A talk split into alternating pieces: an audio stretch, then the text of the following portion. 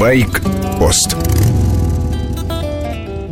Астрахань. Бескрайние степи. Легенда о предателе, который посягнул на дочь и золото Кагана, средневекового царя. Разбойник был наказан. Он погиб, а драгоценный металл превратился в красивый желтый песок. Ежегодный ралли-рейд золота Кагана закончился в субботу. 1100 километров за 4 дня. Большие спецучастки до 270 километров в день.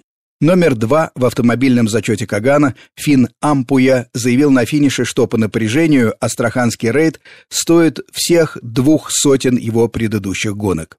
Экипажи были не только из России, в общей сложности их было около сотни. Страны Прибалтики, Украина, Белоруссия, Финляндия, был смешанный российско-украинский экипаж. Отличная дружеская атмосфера в бивуаке. В грузовиках весь подиум плюс еще два места за КАМАЗом. Никто не удивлен. КАМАЗ-мастер – сильнейшая команда мира. У мотоциклистов первое место занял москвич Михаил Лапшин. Все дни уверенно держался в лидерах. На втором месте Эльшат Шайнуров из Тагила, а третий – Иван Ли из Петербурга.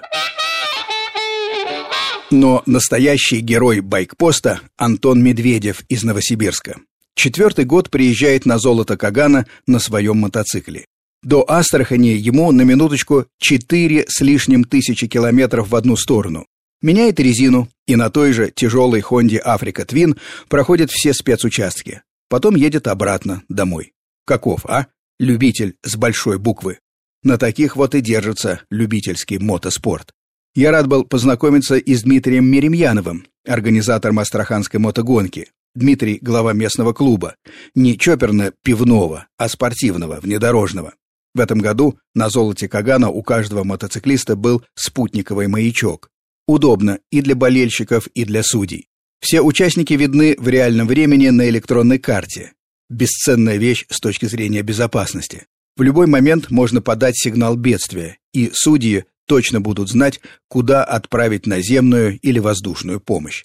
К счастью, серьезных травм в этом году не было. Так, одна нога, одна ключица, легкое сотрясение, синяки и выбитые пальцы не считаются.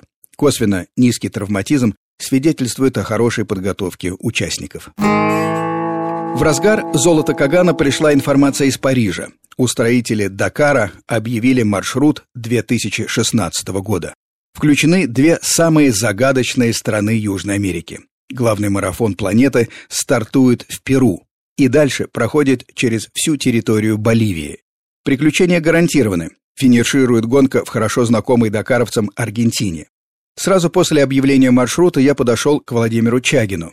Капитан Камазовцев был сдержан. Сказал, интересно, ново, надо посмотреть, уточнить. Точный маршрут пока не ясен, а черти, как известно, кроются именно в деталях. В Боливию грузовой зачет Дакара не заходил никогда. В эти высокогорья с узкими коварными дорогами и огромным соляным плато залетали только мотоциклисты и джиперы.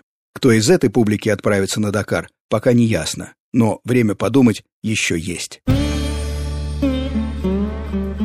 С вами был Фантон Старший.